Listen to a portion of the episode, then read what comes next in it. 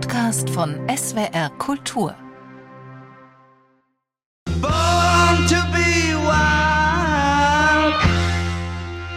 Der amerikanische Film schlitterte nach 1960 in eine der schwersten Krisen seit der Erfindung des Mediums. Die Produktionskosten explodierten, teure Prestigeobjekte wie Cleopatra oder Dr. Doolittle spielten nur noch selten ihre Herstellungskosten ein, die Rezepte der Vergangenheit funktionierten nicht mehr. Das Fernsehen hatte sich zu einem mächtigen Konkurrenten entwickelt und viele Kinogänger für sich eingenommen.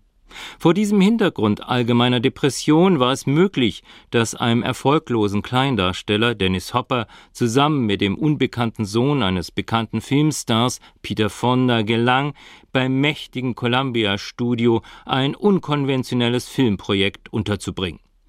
Es soll um zwei junge Leute gehen, die mit ihren Motorrädern quer durch die USA auf der Suche nach neuen Ufern sind. Ein Roadmovie in neue Kinowelten. Der Titel Easy Rider. Gedreht mit einem Budget von knapp 400.000 Dollar spielte der Film weltweit 60 Millionen ein und eröffnete dem amerikanischen Film eine neue Ära. The New Hollywood war geboren. Die deutsche Erstaufführung von Easy Rider fand am 19. Dezember 1969 statt.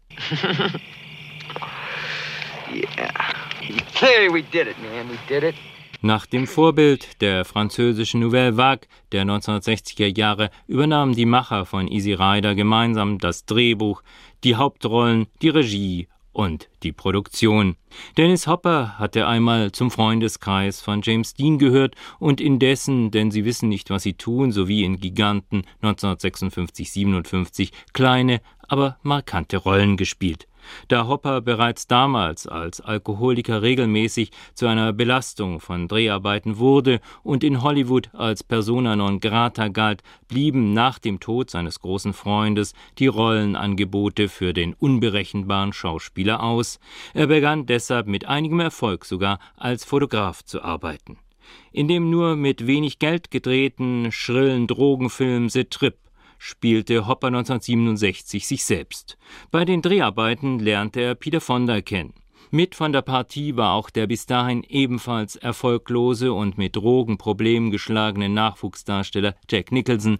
Gemeinsam entwickelten sie das Projekt Easy Rider, in dem Nicholson dann seine erste große Filmrolle spielte. How long, uh, how long did you boys say it was going to take you to get down there? Oh, about two or three days.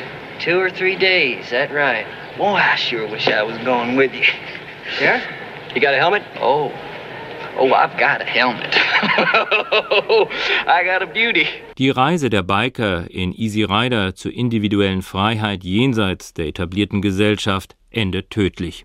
Vor dem Hintergrund einer kritischen neuen Generation, die vehement die überholten Wertvorstellungen einer saturierten Gesellschaft in Frage stellte, ist Easy Rider als Schlüsselwerk für das Lebensgefühl um 1970 in die Kulturgeschichte eingegangen.